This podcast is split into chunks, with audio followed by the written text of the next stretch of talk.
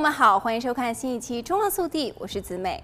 心血管疾病包括心脏病发作和中风，是全世界死亡率最高的疾病，而心脏病则是美国人的头号死因。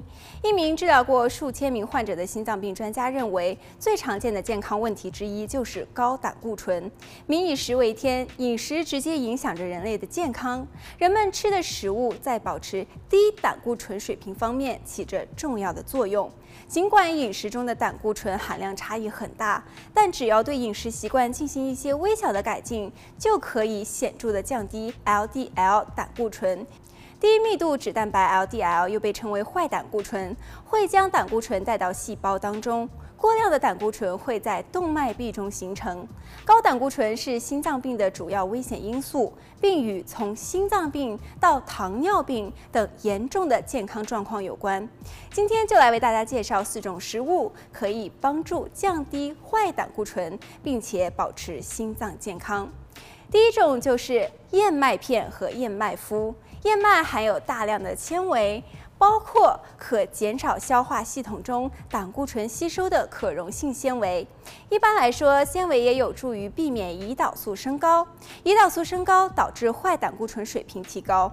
一项研究显示，每天增加十克纤维摄入量，可以将心脏病发作风险降低百分之十四，将死于心脏病的风险降低百分之二十七。